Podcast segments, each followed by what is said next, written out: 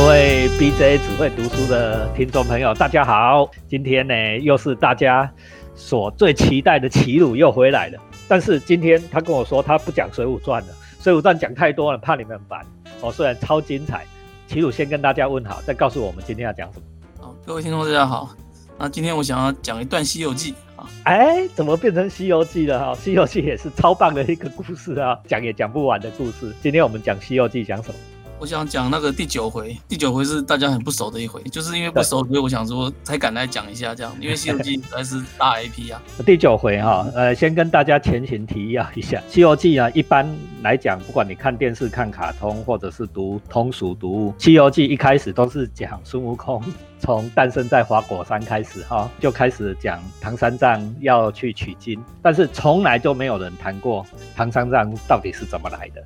哦，我们就讲唐三藏这个人，就是《西游记》主角其实应该是就是石头变成的猴子孙悟空啦。中间有刚刚讲的，从他大闹天宫，然后被那个收服之后，一直到唐僧开始。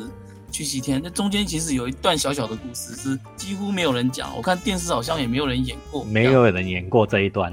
所以我就想说，哎，大家没听过，正集来讲讲一下这一段，这样。啊，你为什么要讲《西游记》？因为《西游记》我第一我喜欢了，我小时候其实最早看的是《西游记》，就是就刚刚讲都四大名著来讲，就因为之前一直讲《水浒传》嘛，那《水浒传》。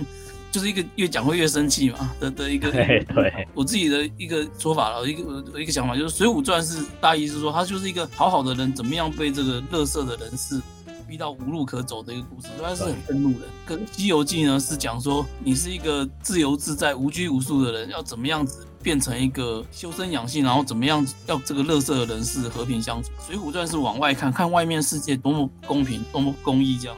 水浒是这样，那西游的话就是讲讲说，那世界就是这么烂啊，那你要怎么办？你还是要你要你要想办法过下去啊，你要怎么样子？对，就是好好的在这个很烂的世界里面活下去。所以我觉得就是刚好是一个可以稍微平衡一下这样。其实是一个对偶的关系啊，水浒是往外看啊，看。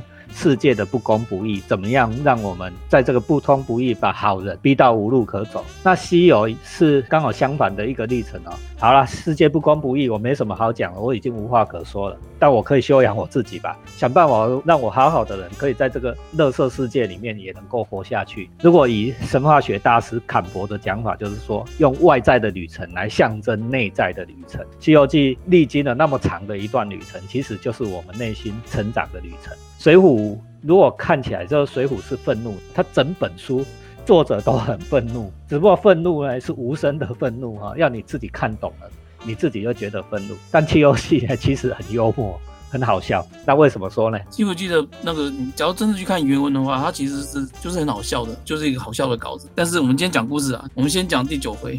第九回的话就是讲说，开头讲说唐太宗贞观十三年那时候开榜征才，就是。征才就让天下的贤才来参加那个科举考试，那考状元的啊。故事就讲说有个人叫陈二，就是花二的那个，他字叫光蕊啊。这个人呢来来应考，然后就考上了状元。那考上状元，以前考上状元是很风光的事情，所以他可以就是骑着白马，然后在大街上游街，就是不是说什么犯罪那游街示众，说骑马可以去，因为以前皇城是有管制，天子脚下是你不可以随便骑马，不可以随便乱跑。考上状元之后，你就可以骑着白马。到处去游城这样子，我想法是有点像说，现在选举选上了之后，你要去宣传车嘛，跟大家讲说，哎，我选我选中了，给他谢谢大家，感谢大家哈，感谢大家票到陈光蕊安呢。所以在游街的时候呢，他游到当时一个丞相府，刚好那个丞相的女儿叫做温娇，他丞相姓姓殷呐，殷殷丞相啊，殷丞相，他名字叫温娇，以后就就叫殷温娇这样。这殷温娇呢，在抛绣球。抛绣球就是就是以前那个习俗啊，就是绣球抛到你，就是对你有意思的意思啊，然后就可以成你有意思，两个人大家互相有意思的话就可以结婚这样。那这个温就在上面一看，看到哎状元郎来了，而且这状元郎看起来长得不错，人才不错，玄奘嘛，大家说他很帅，长得非常帅，那他爸爸应该长得也不差啦。讲太快，我不管。这个这个陈乐，然后当状元就游才之后，那个这个英文教就一球就把那个绣球抛在他头上，把他那个帽子打歪了。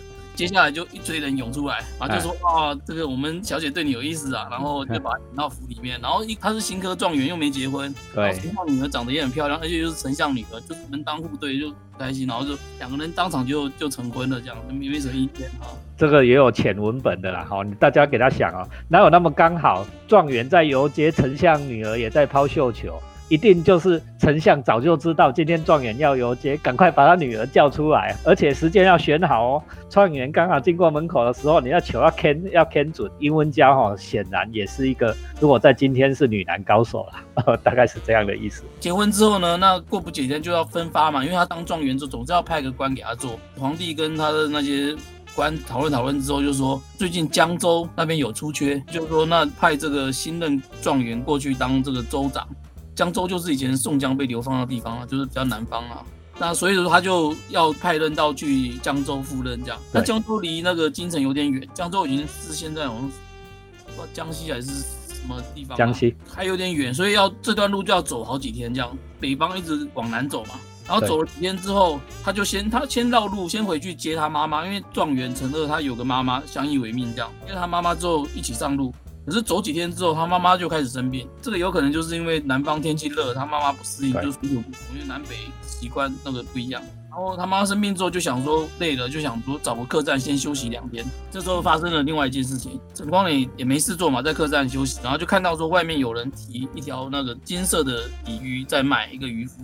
然后就想说妈妈生病，那我去买个鱼，然后给妈妈煮汤。那个鱼买到手的时候，看那个鱼很新鲜，那鱼眼睛好像很亮这样子，然后对着他好像在眨眼，眼神好像会说话一样，他就吓了一跳，然后就问那个渔夫说：“你这个鱼是哪边来的？”他说：“那个是附近的一个洪江。”他想了想之后，他就把那鱼，他就不用带回去杀，他就直接就跑到那洪江河边这样，他就把那鱼放生了。他回来之后跟他妈妈说，他就妈妈说：“哦，你这做善事很好很好。”在这里为大家科普一下哈，鱼是没有眼皮的哈，它鱼不会眨眼啊，所以这是一段传说哈。玄奘其实看这条鲤鱼很可爱的哈，我不忍心杀它，把它带去放生了，跟我钓鱼一样哦，钓鱼也都不吃鱼的，直接就放回去了。但是因为他那个赴任实际上是有期限的，就是你要到。几天之内要到那边，不能够到那边晃很久。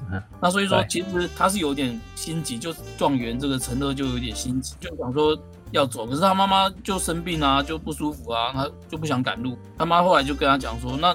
那这样好了，你你留一点银子给我，那我就住在这个这个客栈，你先上任再说嘛。上任完之后，你等你有空再回来接我。我这样休养一阵子之后，应该慢慢就会会去了。那这个陈乐说好，那我他就带着那个老婆还有个随从，两三个人就就往前走。反正走走一段路之后，你就走到那个刚刚放生那个大河，就是那个洪江。那洪江很宽很大，这样就需要坐渡船。撑到对岸去，往南，那他就找了一个渡船，然后就上船。上船之后，那个渡船上的船夫要讲一下，叫叫做刘洪。这个刘洪呢，看到这个陈光蕊的这个老婆，就是殷文娇，就是丞相的这个这个女儿殷文娇啊，长得非常的美丽，这样，然后就起了色心，然后他就把船撑撑到那个没有人的地方，没有人看到的地方，然后就等到天黑之后，他就先把那个仆从杀掉，然后再把那个状元这个陈光蕊也杀掉。两尸体就直接推到河里面去。哦，这太黑心了啦。然后殷文娇看到丈夫被杀了之后，也想要跳船，就没想到就就被抓住了。抓住之后，当然就逃不了了嘛，就是想要跳水也也来不及了。就书里是讲说顺从了刘洪，接下来实际上就是被刘洪给怎么样了。然后刘洪之后看到这个这个人的行李，检查一下之后，发现说他上面居然有那个上任文书，所以他就决定要那个。冒充这个陈光蕊去江州赴任，大家有看过《让子》？对，让子弹飞啊，就是这个从这里来的哈，让子弹飞的梗从这里来，从《西游记》来的。对，就是有上任文书，他就可以冒充县官去上任上任这样。这时候就岔开来，就讲到这个陈光蕊啊，他被推到河里了嘛，杀被杀死推到河里了。他可是他尸体就一直留在河底不动。一般讲说那个尸体不是会浮肿，然后就顺水漂走，尸体居然就是死死的压在这个河河底不动。河里的那些虾兵蟹将一看也觉得奇怪，然后就就通报这个龙王，龙王就把这个叫人把尸体抬过去看，就说啊认识啊，这个人认识啊，是自己的恩人啊，原来这个龙王就是当初这个陈光蕊放生的那金色鲤鱼。然后对佛家故事都会讲这样啊，就讲因缘因果报应。然后这个龙王就马上去通知陈光爷，陈光爷就等于动用关系了，把陈光蕊的那个魂魄就调过来，就跟陈光蕊说。那个你是我的恩人啊，所以我现在帮你这样，那你就在我这边当一个小官、小差事，我也把你的尸身用那个定言珠来，用一个法宝把它定住，然后它就可以保持不会腐坏。你在我这边就等，就是说天道轮回啊，会有复活报仇的机会。这这是一个插曲啊。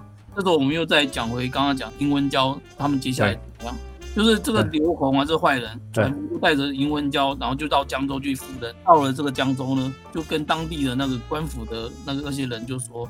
啊，我只是个年轻书生啊，就是很不懂事啊。那以后就靠大家帮忙。就底下人也说，哦，这样子很开心，这样子就是你你能够尊重我。既然就这样子顺利的当上了这个江州的州长，而且当了十几年，这个就是人家说铁打的衙门流水的官啊，就是这样的意思。其实运作一个政府，运作一个国家啊，最重要是官僚系统。官僚系统能够顺利运作，你上面谁当头都一样啊。只要那个当头的人不要乱伸手哦，基本上那运转虽然也好不到哪里去啊，但是也差不到哪里去。没学问没关系的。大家想，英文教。他还是当了州长夫人呐，可是他当初没有就是殉情，为了这个状元殉情，是因为他发现他当初被那个就是强夺的时候，他已经怀了孕，就是他已经怀了这个陈光蕊的这个小孩，这样这个肚子慢慢一天一天大啊，总是会发现嘛。但是他为了保护这个小孩啦，所以他他没有去自杀，没有去死，他就是想把这个小孩生出来。他生出来的时候，他就听到耳边有人讲说：“你要好好的保护这个小孩，这小孩以后是个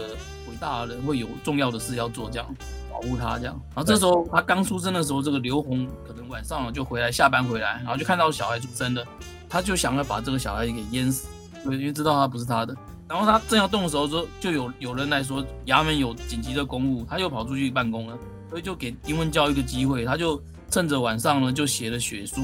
以前电视很喜欢演嘛，怎么把手指头咬破？对，写血书表示慎重了，就表示不是说随便编的。他写完之后又想了一下，他就把那个小婴儿，就是把那个刚出生的小婴儿的左脚的小指用嘴巴咬咬断，等于说就是咬下一根小指头来，把它包好包起来之后，再把这个血书啊，然后跟这个小婴儿绑在一个一个木板上面，然后就把它放到附近的一个河，然后让它飘走。大家看到这里，应该会联想到圣经里面摩西的故事，对吧？摩西也是一样哈，一个王子哈新生，然后怕被迫害，然后就被丢在河里面漂走。这种现象哈，神话学大师坎伯讲，世界上各个民族都共有的神话，神话结构都很像。这个小婴儿呢，就顺水漂下，然后。漂不久就漂到一个那个金山寺的附近，那金山寺刚好那个长老心中一动，就出来看看，结果一看河上，哎，河流上面就有一个木板，有一个婴儿这样飘下来，他就把它捡起来，抚养长大这样子，然后到了十八岁那年成年之后，就给他干脆给他剃度，剃度之后给他取名叫做玄奘。玄奘法师呢，就是我们以后的唐三藏啊。以后的唐三藏，好，这不然就是讲到这边，就是说，就是他就是唐三藏的出生的故事。这唐三藏出生的故事，大家有没有觉得很有趣？其实我们在整个唐三藏故事里面看到好几段很熟悉的段落。大家想想看，《西游记》是在什么时候写的？是在明朝。呃，《西游记》的作者叫做叫做什么？吴承恩嘛，哈，吴承恩是在施耐庵以后的人。所以你会看到哈这种文本交互参照的痕迹，比如说那个玄奘，他是在江州出生的，江州就是在水浒里面哈宋江流放的地方。然后呢，那个金色鲤鱼神话哈，金色鲤鱼就是龙王这一段故事，我们在很多的小时候童话故事里面都会看到。到后来还有很像摩西的地方，摩西出世的地方，这个玄奘是被绑在木板上顺水漂走啊。大家看哦，这个很有趣哦。我们在这一段里面哈，我们。看到了一个很有趣的事实，明明是一个坏蛋渡船的船夫，害死了正牌的状元陈光蕊，居然能够拿着这个陈光蕊的文书哈去当官，还当得不错。第一当然是官僚系统它的运作的方式哈，在这里。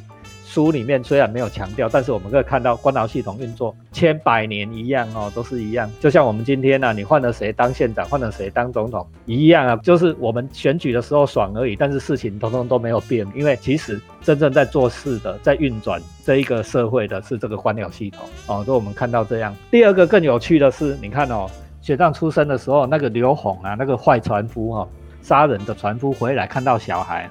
本来想把他杀死，你要想想看哦，这个刘宏那时候的心情哦，看到这个小孩，发现不是自己的，我不知道他怎么发现，那时候又没有验 DNA，他怎么看得出来这不是他？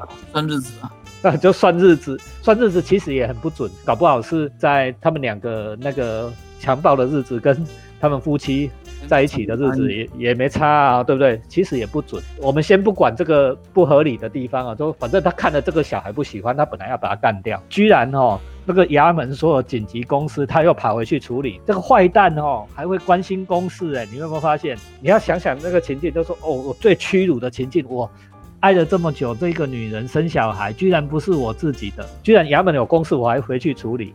这个也 也也是在跟我们讲，我们在水浒讲过的人的复杂性，人的复杂性。他虽然很坏，心肠很坏啊，看见女色就想要，他也好好的把这个殷文娇哈养到，好好的照顾他，他小孩都还生出来。然后呢，很坏很坏，哎，他也很关心公事，他还会去处理州务，哎，还做得不错，哎，官还当得不错，哦，这就是我们非常有趣的地方啊，这种复杂性、两面性。